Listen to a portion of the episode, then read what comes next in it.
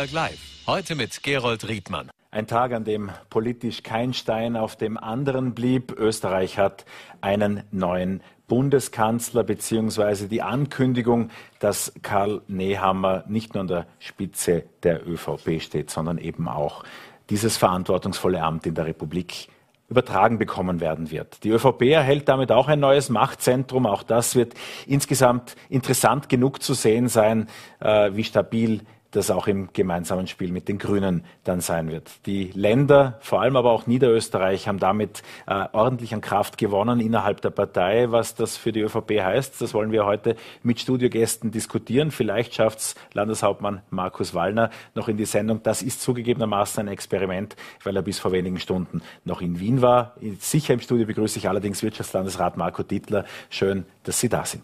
Danke für die Einladung. Die ÖVP hat in den vergangenen Stunden Sebastian Kurz endgültig verloren. Ähm, war dieser Rückzug äh, absehbar oder gab es doch noch Hoffnung aus Parteisicht, dass er zu retten wäre? Ich glaube, der Rückzug hat sich äh, angekündigt, er hat sich abgezeichnet. Ob äh, der Zeitpunkt schon vorhersehbar war, weiß ich nicht. Das ist dann vielleicht schon für viele sehr schnell und überraschend gekommen.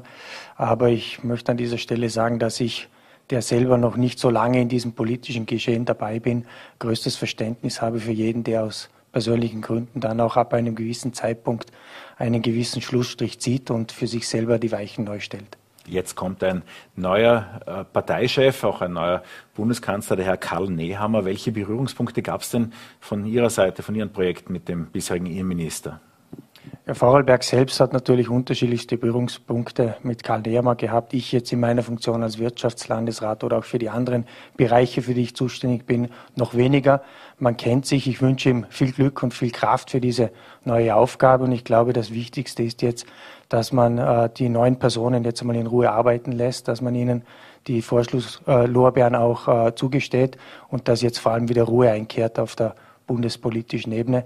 Denn das ist es, was wir jetzt brauchen in einer so schwierigen Phase, in der wir uns ja nach wie vor noch befinden. Man hat das Gefühl, dass die Pandemie einmal einen Tag ausgesetzt hat und es sich um andere Themen dreht. Aber ich glaube, wir brauchen jetzt stabile Verhältnisse auf der Bundesebene.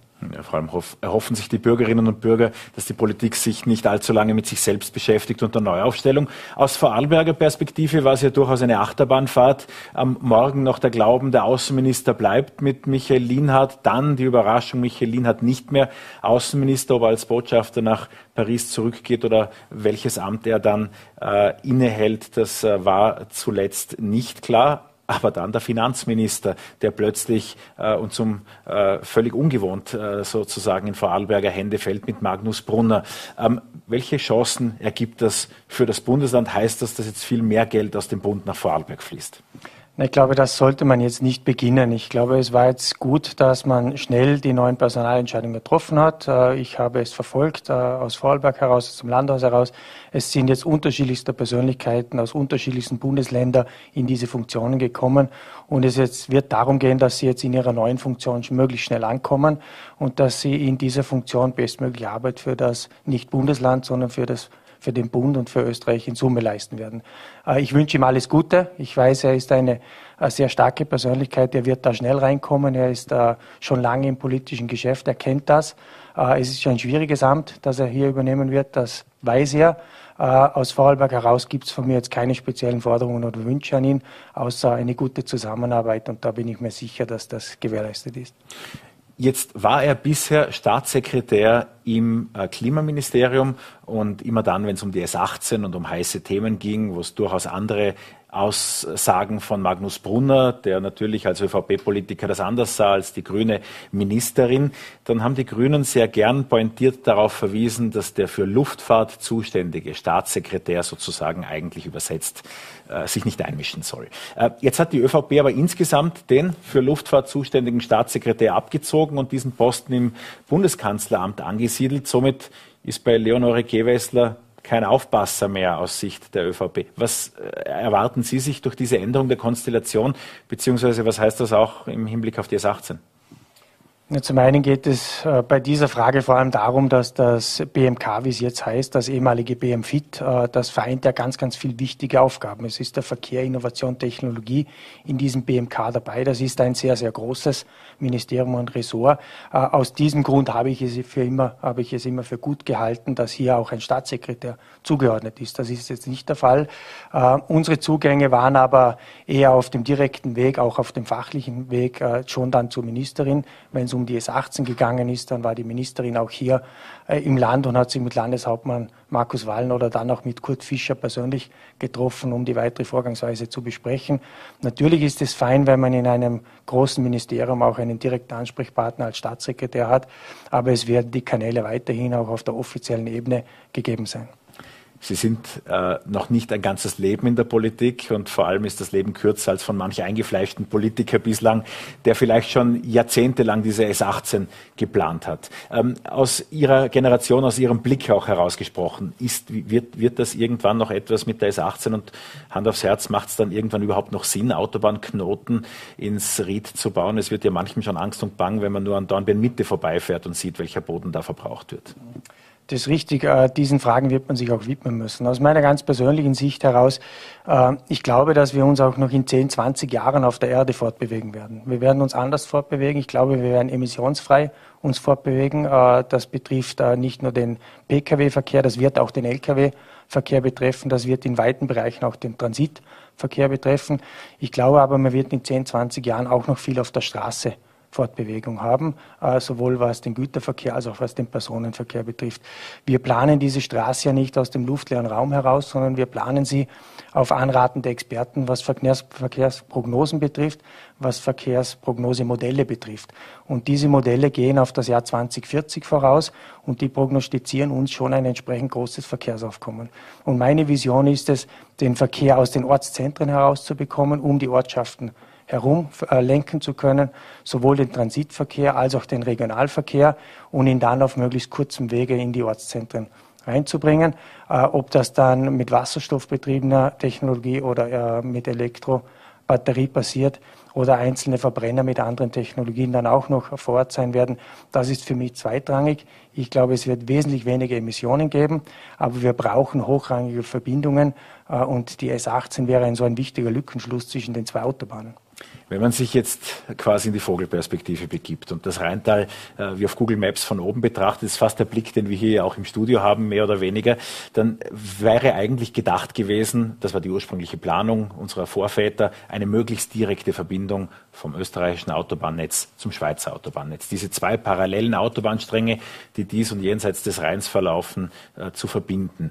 Äh, die jetzige Variantenführung, Trassenführung der S18, die führt auf der bestehenden Straße vom ohnehin überlasteten Dornbirn, Dornbirn Südknoten äh, nach Lustenau über äh, die Ried-Schnellstraße, äh, würde dann rechts abbiegen und an Lustenau vorbei sich schlängeln, irgendwie gehen höchst und, und, und dann eben die Schweiz zu. Unter möglichst wenig Bodenverwendung von Naturschutzgebieten, aber eben halt auch beileibe nicht auf direktem Weg, was sich dann auch in den Kosten niederschlägt. Ist es da nicht sinnvoll, andere Varianten doch zu prüfen, erneut zu prüfen, doch nochmal zu schauen, ob es nicht auch andere Möglichkeiten zu gäbe? Ähm, das ist richtig. Man hatte ursprünglich die Planung, äh, bereits bei Lautrach-Wolfurt abzubiegen und dann quasi durchs Ried an die Schweizer Autobahn anzuschließen. Das äh, war nicht möglich aufgrund des Naturschutzgebietes. Äh, man hat dann geprüft eine Abzweigung Dornbirn Nord und Dornbirn Süd. Beide wurden in, äh, entsprechend geprüft. Ähm, bei Dornbirn Nord, äh, für die Variante ich auch äh, im ersten Moment mich begeistern konnte, musste ich dann einsehen, dass das Projektrisiko noch wesentlich höher ist und dass vor allem die Anschlussstellen sowohl in Lustenau als auch in Dornbirn ins Natura 2000 Gebiet reingehen, was dazu führt, dass wenn eine Alternativvariante da ist, die wäre ja mit der Variante, die du jetzt beschrieben hast, von Dornbirn nach Lustenau und dann rund um Lustenau führend gegeben, dann ist äh, diese eine Variante ausgeschieden. Sie wurde aus meiner Sicht zu Recht ausgeschieden. Ähm, die Umfahrung Lustenau, glaube ich, müsste man so konzipieren, dass man von Dornbirn kommend beim Millennium Park rechts abbiegt und dann in eine Unterflurlösung geht. Also die Straße müsste auf Höhe Millenniumspark sich absenken, müsste unterirdisch am Rand von Lustenau vorbeigehen und am Rhein durch und dann äh, am Knoten St. Margrethen anschließen. Ich halte das für realistisch. Ich habe das auch gefordert. Ich habe mit der ASFINAG darüber gesprochen. Es ist äh, bautechnisch machbar. Es geht aber jetzt darum, bis Ende nächsten Jahres, vor allem mit der Lustenauer Bevölkerung, so eine Variante, eine bautechnische Variante mal auszuarbeiten. Will die Bundesministerin diese Straße überhaupt bauen? Ich frage das auch deshalb, weil die S18 jetzt nach dem Wegfall des Lobautunnels das größte Planungsprojekt der ASFINAG österreichweit ist. Das mag so sein. Äh, ich möchte mich aber auch selbstbewusst hier herstellen und sagen, es braucht jetzt einmal ein großes Infrastrukturprojekt in Vorarlberg. Wir warten lang genug schon auf diese Entlastung. Äh, es geht mir hier wirklich um die entsprechende Entlastung auch für die Bevölkerung. Ähm, und mir ist bewusst, dass vor allem ein großes Bauprojekt und vor allem in der Bauphase natürlich einen entsprechenden Einfluss auf die Natur hat, auf den Bodenverbrauch. Es wird hier eine neue Straße gebaut, aber deswegen auch der Vorschlag, äh, sie unter Flur auszuführen, als Tunnelvariante auszuführen.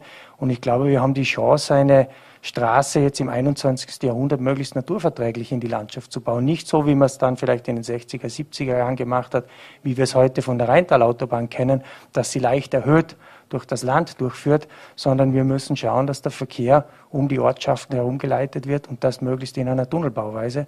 Das ist hier möglich. Und wir haben jetzt die einmalige Chance, äh, weil wir eben dieses letzte Großprojekt dann so sind oder eines der letzten Großprojekte. Aber ein wichtiger Lückenschluss, das hat ja auch die Evaluierung jetzt attestiert. Wir haben die höchste Punkteanzahl, wenn es um die Netzwirkung geht. Das heißt, wir haben die, die größte Hebelwirkung, wenn es um die Verkehrsqualität geht. Äh, das in einer Bauweise herzustellen, wie man im 21. Jahrhundert sagt, so bauen wir Straßen, die auch für die Zukunft geeignet sind.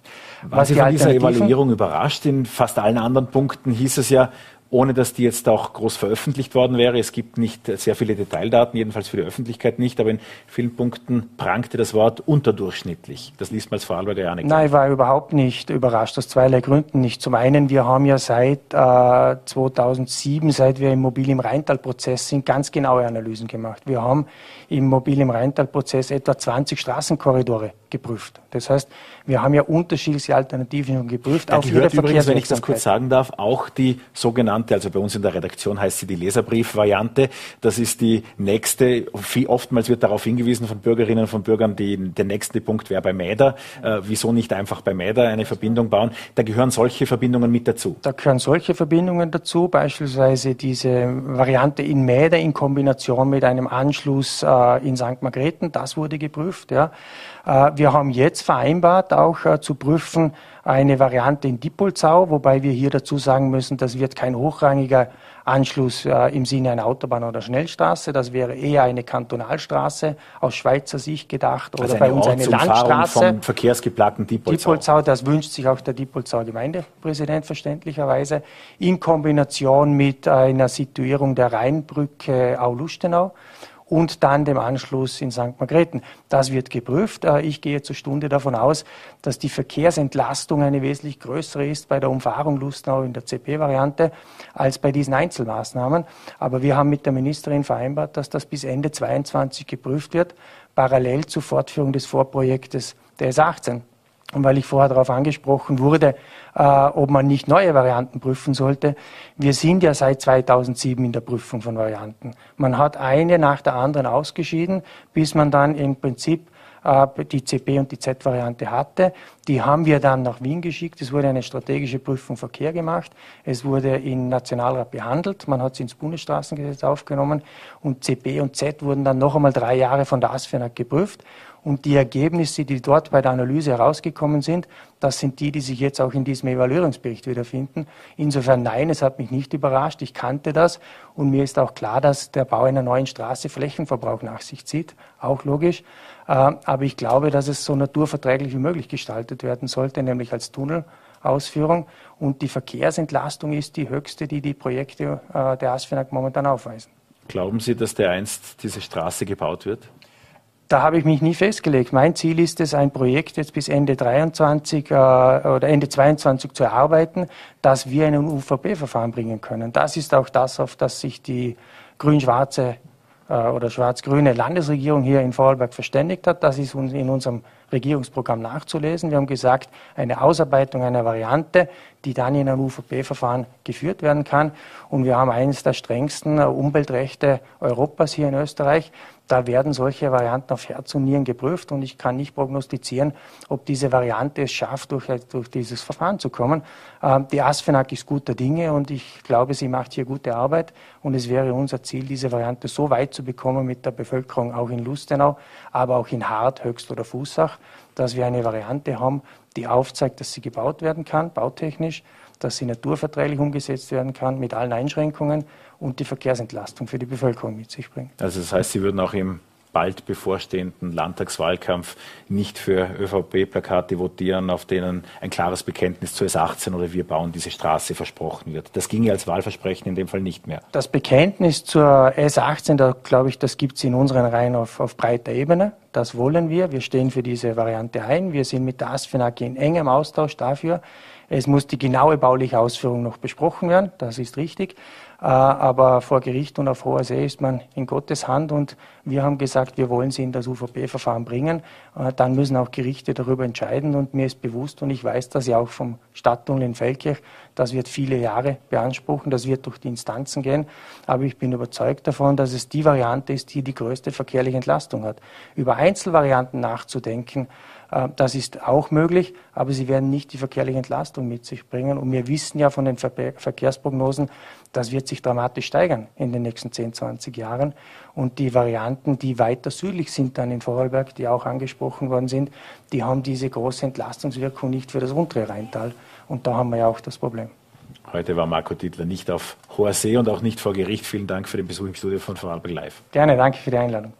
Und das Gespräch haben wir aus Zeitgründen direkt vor der Sendung aufgezeichnet.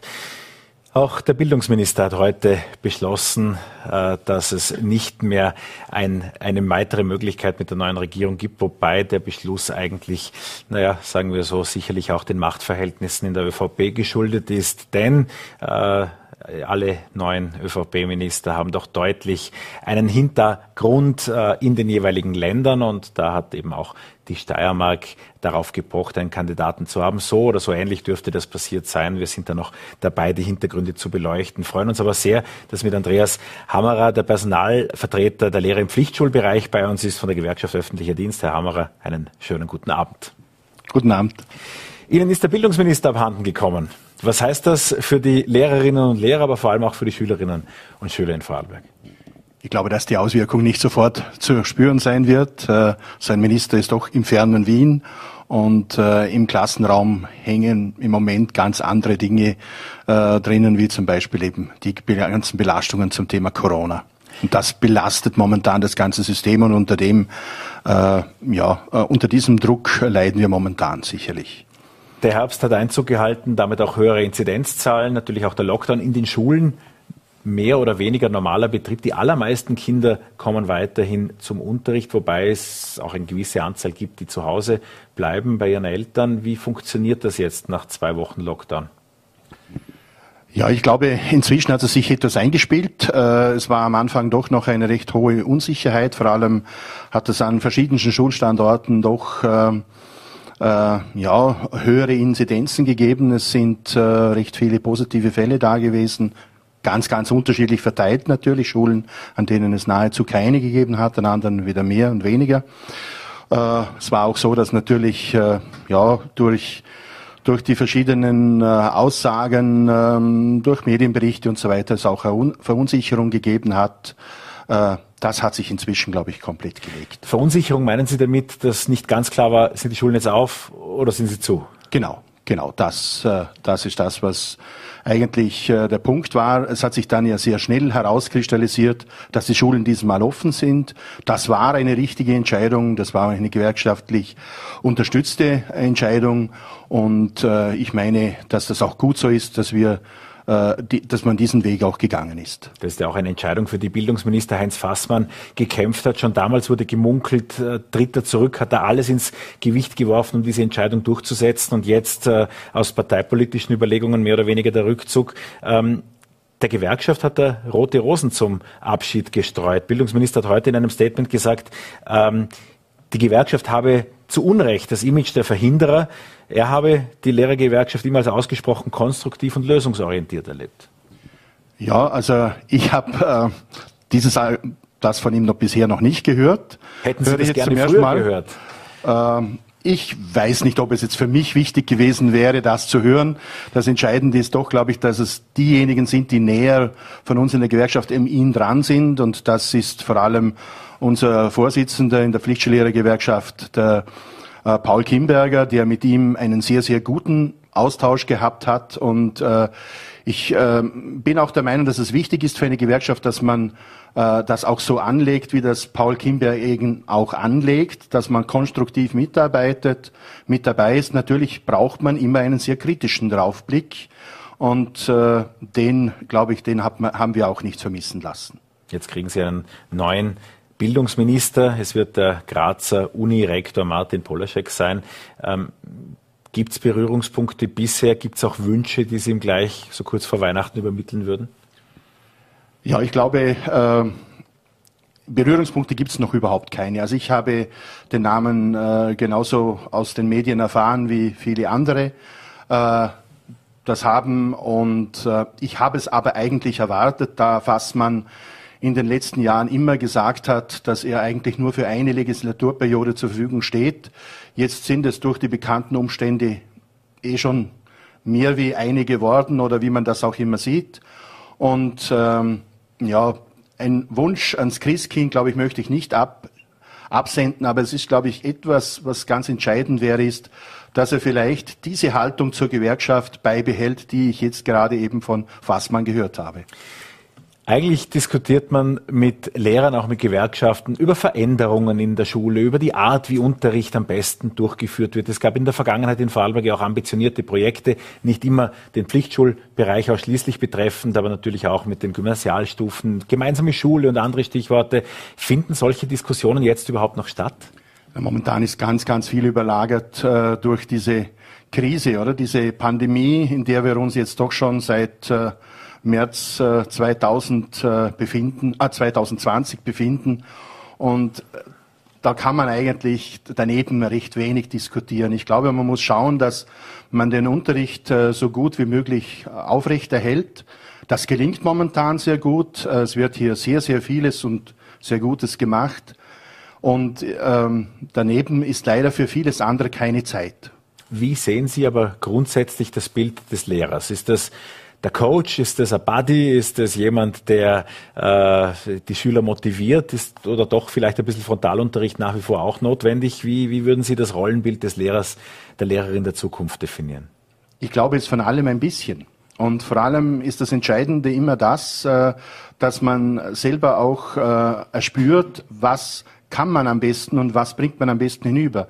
Es gibt kein so ein Generalrezept wie eine Lehrerin, ein Lehrer sein sollte, sondern jeder muss da seinen eigenen Weg finden und dann wird er eben all das in sich vereinen, was Sie vorher gerade gesagt haben. Eines habe ich ausgespart. Sie haben in früheren Gesprächen mit unserer Redaktion ja auch immer wieder kritisiert, dass es ganz frechen Schülern gegenüber keine genügende Möglichkeit gibt, sich durchzusetzen, dass der Respekt auch gegenüber Lehrern äh, in Mitleidenschaft gezogen wurde. Was wären da Möglichkeiten, autoritärer gegebenenfalls auch äh, vorgehen zu können? Ja, da habe ich jetzt nicht gemeint, dass man eine, ein autoritäres Vorgehen gefordert, sondern dass man eben auch konsequent vorgehen kann.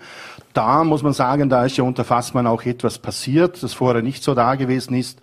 Es ist jetzt doch, wenn äh, ja, äh, möglich, bei verschiedenen Sachen besser möglich, auch wirklich konsequent vorzugehen.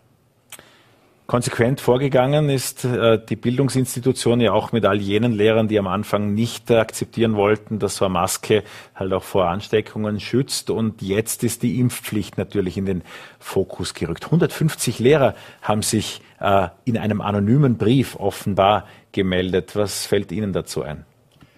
Ich tue mir eben mit dem Wort anonym und mit einem anonymen Brief sehr schwer. Für mich als Gewerkschafter ist das eine Sache, mit der ich eigentlich nicht umgehen kann da ich äh, es normalerweise gewohnt bin, dass man weiß, wer hinter einem Brief steht. Und das weiß man hier nicht. Ich kann nicht sagen, ob dieser Brief von einem Lehrer verfasst ist, von einer Lehrerin verfasst ist, ob das wirklich 150 Personen sind. Das ist alles, bleibt alles im Dunkeln. Und ähm, deswegen macht es mir diese Sache so schwer, das auch wirklich richtig ernst zu nehmen.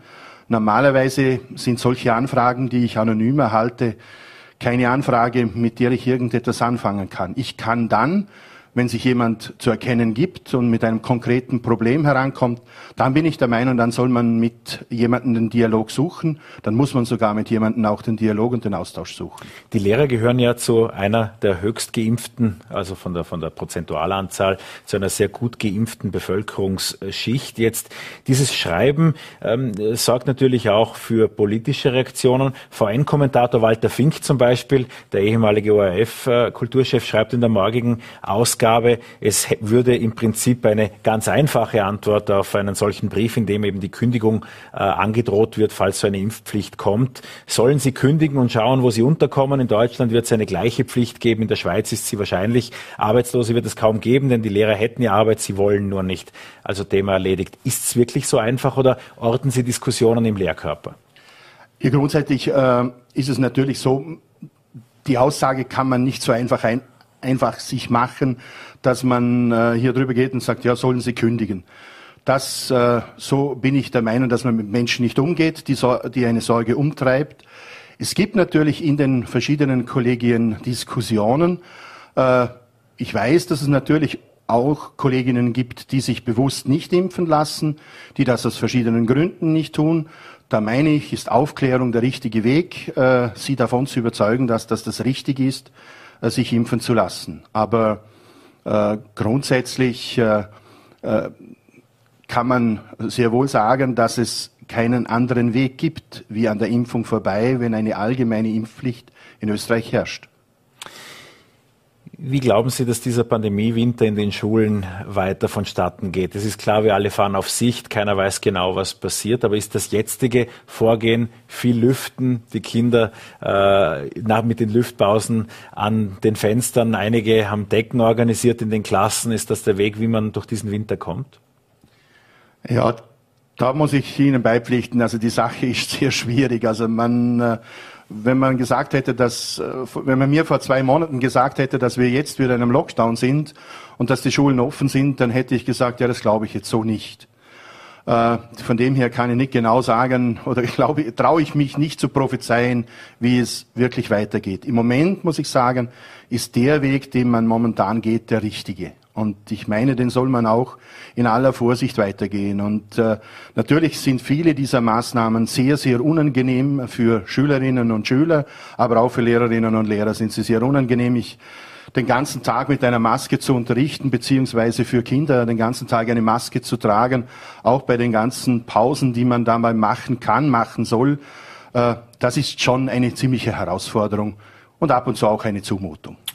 Zum Abschluss noch was Fachliches. Diese bisherige Regierung hat ja eine Veränderung vorgenommen, nämlich was die Ziffernoten betrifft und die Beurteilungen im Volksschulbereich. Dort ist ja äh, mit der Ziffernote ab der zweiten Klasse äh, wieder eine Änderung eingeführt worden. Die Forderungen nach alternativer Leistungsbeurteilung sind da allgegenwärtig, äh, werden bis in die dritte Klasse so nicht unterstützt bislang. Wie, wie soll sich dieser Bereich verändern? Ja, grundsätzlich haben wir hier als Gewerkschaft ja äh, von vornherein einen, eine klare Linie gehabt und die wäre gewesen, dass das bis zum Ende der zweiten Klasse möglich sein sollte, die verbale Beurteilung zumindest. Und äh, ja, diesen Weg, äh, auf diesen Weg wäre es gut, wenn man sich gemacht hätte. Vielleicht hat auch Fassmann das gemeint, wenn er gemeint hat, wir würden da auch konstruktiv zusammenarbeiten. Die Möglichkeiten, das mit dem neuen äh, Bildungsminister Martin Polaschek auszuloten, die wird es geben. Ich bedanke mich bei Ihnen herzlich für den Besuch im Studio. Andreas Hammerer war das. Gut, und bei uns geht es weiter mit den politischen Ereignissen dieses Tages und der Einordnung. Ich freue mich sehr, dass meine Kollegin Birgit Entner-Gerhold aus der VN Politikredaktion aus Wien mir per Zoom zugeschaltet ist. Guten Abend, Birgit. Einen schönen guten Abend. Was war das für ein Tag? Es war ähm, ein aufregender Tag, würde ich mal sagen, für jeden, äh, der die Politik heute beobachtet hat und die Geschehnisse. Ähm, wir haben ja gestern schon gesehen, ähm, dass sich vieles bewegt, dass ähm, Karl Nehammer vermutlich Bundeskanzler und ÖVP-Obmann wird. Das hat sich heute bestätigt. Und wir haben gestern am Abend auch erlebt, dass Gernot Blümel zurücktreten wird. Dann kam der heutige Morgen. Ähm, ich muss ehrlich gestehen, ich habe auch gedacht, Heinz Fassmann wird bleiben. Dann kam aber seine Erklärung, dass er auch gehen wird. Und wir haben gesehen, wie sich die Regierung plötzlich auf einen Schlag dann doch deutlich mehr verändern wird, als wir es gestern, vielleicht am Morgen und dann auch im Laufe des Tages geglaubt hätten. Karl Nehammer als neuer Bundeskanzler, ausländische Medien. Ich kann mich an eine englische Schlagzeile von heute Nachmittag erinnern. Äh, Soldier Survivor, also er wird diesem Law and Order äh, Bereich natürlich auch durch seine Rolle als Innenminister und seine bisher äh, klar formulierte Linie, äh, auch die wird ihm äh, ja nicht angedichtet, aber zugemessen, beigemessen müsste man sagen. Wer ist dieser Karl Nehammer? Was ist das für ein Bundeskanzler, der da auf uns zukommt? Karl Nehammer hat schon eine lange Geschichte mit der ÖVP. Ich habe heute gelesen, dass er schon 1986 Flyer ähm, ausgeteilt hat und für die Wahl von Alois Mock geworben hat. Also seine, seine Geschichte in der ÖVP geht sehr weit zurück. Er, er war als äh, Soldat tätig, er hat sehr gute Kontakte zu der Polizei. Ähm, er gilt grundsätzlich, ähm, wenn man sich in der ÖVP umhört, als sehr besonnen, als jemand, der Kompromisse sucht. Man hört auch in Vorarlberg und vor allem im Arbeitnehmerinnen- und Arbeitnehmerbund der ÖVP, dass er doch wohl ein eine bisschen, ein bisschen eine bessere Ader im sozialpolitischen Bereich hat, als die Sebastian Kurz gehabt hat.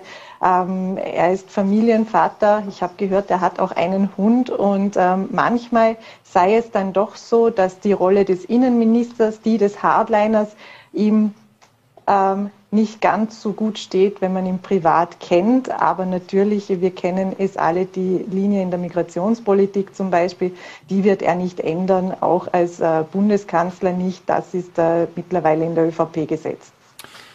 Er hat die Hausmacht des ÖAABs, eines der Bünde, die nun wieder durch diese neue Machtkonstruktion in der ÖVP an die Oberfläche kommen, des Arbeitnehmerinnen und Arbeitnehmerbunds der äh, ÖVP. Welche anderen, auf welche anderen Hausmächte kann er zählen und wie verteilt sich dieses Machtgefüge momentan? Also Karl Nehammer wird auch eher noch der alten ÖVP zugeordnet. Also er hat heute zwar klare Signale gesetzt, auch mit dieser Bundesregierung, dass er sowohl als auch will und kann, aber er hat auch einen, einen großen Rückhalt in der sogenannten eben alten schwarzen ÖVP, kann aber auch gut mit den Türkisen. Durch das, dass seine ÖVP-Geschichte schon sehr weit zurückreicht, kann er möglicherweise, so sagen auch Experten, wirklich ein bisschen Ruhe reinbringen. Und er gilt derzeit als, als der Kandidat, der wirklich vereinen kann und nicht nur Übergangskandidat ist, wie es eben Alexander Schallenberg war, sondern auch wirklich die ÖVP in die nächste Wahl führen könnte. Aus Vorarlberger Perspektive gab es auch eine Gefühlsachterbahn in den Ministerposten. Heute früh dachte Michael Lienhardt, der äh, bisherige Außenminister, jedenfalls für die vergangenen 53 Tage, äh, er wäre äh, weiterhin Teil der Bundesregierung. Und dann hat sich doch abgezeichnet, dass Alexander Schallenberg, der bisherige Bundeskanzler, zurückkommt auf den Außenministerposten. Für Lienhardt kein Platz mehr ist in der Regierung. Und der Vorarlberger Widerstand hat sich ja relativ klein gehalten, weil dann doch mit Magnus Brunner der Finanzminister sozusagen für Vorarlberg gewonnen wurde. Wie sind die Hintergründe dazu? Also aus Sicht von Vorarlberg oder aus, von der Vorarlberger Landespolitik, der Vorarlberger ÖVP, wenn man es genau eingrenzt, ist der heutige Tag mehr ein Gewinn als ein Verlust, weil das Finanzministerium ist ein Schlüsselressort und äh, dass zuletzt ein Vorarlberger ein derartiges, äh, derart wichtiges Ressort innehatte, das war Hans-Jörg Schelling, den wir ja immer für uns als Vorarlberger quasi verbuchten. Ähm, von daher ist, ist es für die Vorarlberger ÖVP heute ein Gewinn, wenngleich äh, Michael Linhardt doch ein, einen sehr guten Ruf genossen hat, schon als Außenminister, wenn, obwohl er das bisher nicht einmal zwei Monate war. Ähm, wie es mit ihm weitergeht, weiß man noch nicht. Es ist noch nicht klar. Er hat gedacht möglicherweise, dass äh, Alexander Schallenberg äh, Europaminister werden könnte. Es waren viele Gerüchte gestern im Raum, dass Caroline Edstadler möglicherweise das Innenressort bekommt. So ist es dann aber nicht gekommen. Und jetzt äh, steht äh, Michalina dann ohne äh, Ministerium da. Es könnte sein, dass er Generalsekretär wird. Ähm, es wird auch geredet, dass er wieder Botschafter in Paris werden sollte. Wobei dort hat er erst äh, seine Wohnung, wie man hört, vor kurzem geräumt oder das war mal so geplant, weil er ja wieder zurückziehen wollte. Und wir werden sehen, ähm, was die nächsten Tage für ihn bringen. Ähm, es ist alles offen äh, etwas indiskret nachgefragt. Etwas hat aber zurückgelassen in Paris, oder? Ja, es war so, dass ähm, vor einem Monat, nicht ganz vor einem Monat, hat es eine kleine Runde gegeben ähm, zum Austausch mit dem äh, Außenminister, noch Außenminister. Und dort hat er erzählt, ähm, kommende, Wohnung, äh, kommende Woche werden wir die Wohnung räumen und es ist noch ein bisschen Vorarlberger Käse im Kühlschrank.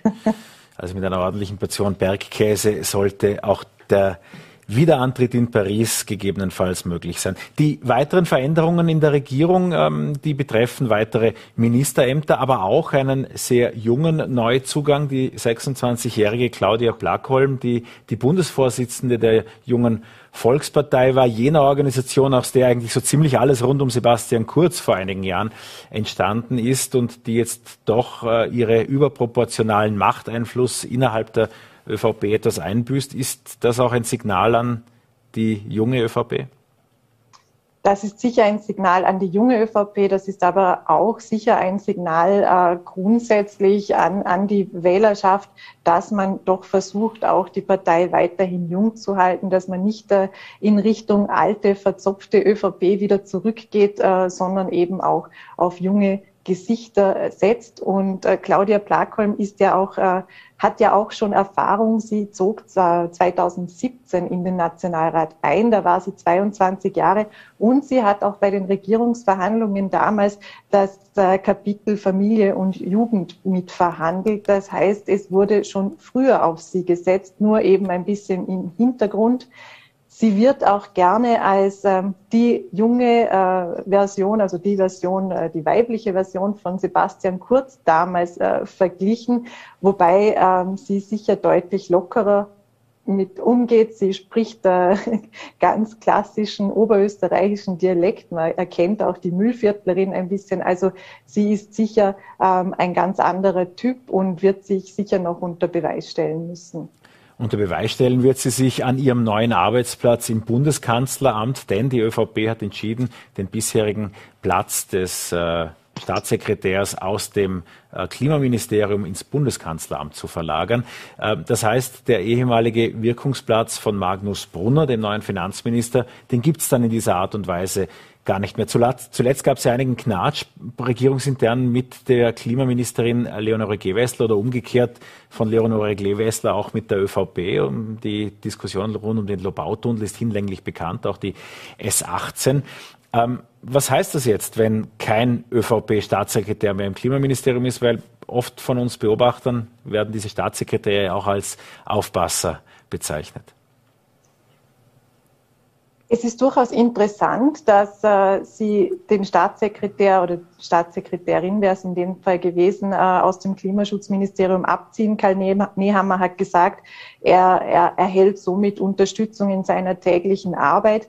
Ähm, es gibt im Grunde die zwei großen Themen dieser Koalition. Das eine, also wo, wo sich wirklich spaltet, das eine ist die Migrationspolitik. Wir haben heute auch schon gehört, dass sich da ähm, womöglich nichts ändern wird und dass äh, auch jetzt äh, immer noch keine äh, Flüchtlinge aus den griechischen Flüchtlingslagern zurückgeholt werden. Das andere wiederum ist die Klimaschutzpolitik. Da haben die Grünen in den vergangenen Tagen und Wochen ja eine deutliche Handschrift mit gewissen Beschlüssen hinterlassen. Wir erinnern uns an die ökosoziale Steuerreform, wir erinnern uns an das Erneuerbaren Ausbaugesetz und eben auch an das Klimaticket dass jetzt ähm, kein Staatssekretär mehr im Ministerium ist, ist vermutlich mehr oder weniger auch ein Eingeständnis, dass man den Grünen das Thema überlässt. Und Magnus Brunner, wir dürfen nicht vergessen, hat zwar viel mitgearbeitet, hatte aber am Ende die Schifffahrt und die Luftfahrt über und der Rest lag ohnehin bei Leonore Gewessler. Naja, und die Grünen haben immer gerne darauf verwiesen, wie auch eingangs schon erwähnt, dass er eben von den Zuständigkeitsgebieten doch klar eingeschränkt äh, war. Viele deiner Wiener Kolleginnen und Kollegen haben mm, reagiert, äh, wahrscheinlich so, wie das heute mir ein ORF-Journalist ausdrückte. Jetzt muss man sich den Namen äh, von Magnus Brunner doch merken. Ja, Magnus Brunner war wirklich nicht sehr bekannt oder er hatte sich über die vergangenen Wochen vielleicht ein bisschen mehr einen Namen gemacht. Aber ich kann mir noch zu Beginn vielleicht eine kleine Episode, ich kann mich noch erinnern, als ähm, die Bundesregierung neu aufgestellt war und bei Willkommen Österreich jeder irgendwie durch den Kakao gezogen wurden. Sie haben von jedem ein Bild gezeigt, nur Magnus Brunner haben sie vergessen. Und äh, das zog sich auch ein bisschen weiter. Beim Vertrauensindex lag Magnus Brunner immer bei Null, ein bisschen drunter oder drüber. Das bedeutet, er polarisiert nicht, er fällt nicht wirklich auf. Und das war natürlich ein Thema, ähm, das sich durch seine Amtszeit als Staatssekretär ein wenig gezogen hat, dass er sich schön im Hintergrund gehalten hat. Und das war eben auch das, oder das ist das, was Magnus Brunner bisher gemacht hat. Er war ja meistens in der zweiten Reihe eher, hat nicht so im Rampenlicht gearbeitet, weder als Bundesrat oder Bundesratsvizepräsident noch in der ÖMAG und jetzt auch nicht als Staatssekretär. Hat ähm, und, und das wird sich jetzt natürlich ändern. Wenn er das Finanzministerium schubsen muss und nicht mehr nur auch nebenbei die Tennisbälle, wie er das als äh, österreichischer Tennisverbandspräsident übrigens bisher gemacht hat. Für solche Dinge wird vermutlich keine Zeit mehr bleiben. Du hast die Grünen angesprochen äh, und das ist jetzt ja fürs Gesamtgefüge interessant. Äh, wir haben den dritten Bundeskanzler jetzt in den vergangenen 55 Tagen so ungefähr. Ähm, es hat auch, da sind wir in den 50er Werten, der Bundespräsident in seiner Amtszeit schon über 50 Mandatare angelobt. Das ist ja auch ein neuer Rekord. Es hieß auch scherzhaft, man könnte schon fast eine Drehtür in der Hofburg einbauen zwischenzeitlich. Wie stabil ist denn diese Regierung nun insgesamt? Wird das mit den Grünen und der ÖVP weiterhin halten oder sind Neuwahlen doch wahrscheinlich? Es ist sehr spannend, dass heute immer wieder die Stabilität betont wurde, weil das, was wir in den vergangenen Tagen und Wochen erlebt haben, ja alles andere ist als Stabilität. Wir erleben jetzt äh, binnen nicht einmal 60 Tagen wieder eine neue Angelobung und ähm, das das ist schon einmal kommunikativ sehr interessant. Aber es wird jetzt wohl so sein, dass äh, vorerst ein bisschen Ruhe einkehrt, dass sich die ÖVP jetzt wieder ein bisschen ähm, zu sich finden muss. Werner Kogler hat es heute ähm, eigentlich auch mit Augenzwinkern gesagt. Es gibt schon eine gewisse Routine, was Regierung, was die Wechsel von Regierungsmitgliedern anbelangt. Ähm, ich denke mal, in diesem Jahr sowieso vor Weihnachten wird sich jetzt sowieso nichts mehr großartig tun. Sie werden sich wieder neu zusammenfinden und Neuwahlen sind jetzt angesichts der Umfragewerte sicher für beide Parteien nicht sehr attraktiv und von daher müssten sie sich zumindest ein paar Monate, paar Monate Entschuldigung, noch zusammenreißen. Ist es für die weitere Beschau der ÖVP jetzt wichtig, ob sie gerade türkis oder schwarz ist, oder wird sich dieses Farbenspiel eh allmählich äh, aufhören? Diese Frage hat ja Karl Nehammer heute auch gestellt bekommen in der Pressekonferenz und er sagte, ähm, in einer Zeit der Pandemie ist keine Zeit für Marketingmaßnahmen. Die ÖVP wird jetzt einmal optisch so bleiben, wie sie ist, einfach türkis. Es wird ja auch, mir ist heute auch aufgefallen, immer noch die neue Volkspartei sein. Also das war ja auch immer noch hinten, hinter ihr geschrieben. Und ähm, da wird sich derzeit wenig tun. Karl Nehammer ist wahrscheinlich eine Person, die durch seine Geschichte beide Lager vereinen kann und der wird es versuchen und auch versuchen, die Türkisen dann in ruhigere Fahrwasser zu bringen. Aber einer der mächtigsten Politiker ist nun Magnus Brunner. Auch die Presse schreibt in einem Porträt über ihn, die Innenpolitikjournalistin Hanna Kordig schreibt, äh, Magnus Wer, hätte man früher immer gesagt. Und jetzt ist klar, dass das Magnus Brunner ist. Eine interessante Karriere, die äh, unter anderem im Büro als Büroleiter von äh, Herbert äh, Sausgruber äh, auch äh, Stationen hatte, Stationen bei den Vorarlberger Illwerken, stammt aus Höchst, an Höchster äh, und damit sicherlich interessant, wie das Ganze sich entwickeln wird. Wir werden heute Abend noch eines der ersten Interviews mit Magnus Brunner für die Vorarlberger Nachrichten bekommen. Das ist sich für diese Sendung leider nicht mehr ausgegangen, aber dafür wird es das morgen auf Voller.at, auf VNRT und in den Vorarlberger Nachrichten geben. Darauf freuen wir uns schon. Damit ist die Abendplanung auch gesichert. Birgit Entner, Gerhold, vielen Dank für diese kompetente Einschätzung aus der Wiener VN-Redaktion und äh, bis gleich. Bis gleich.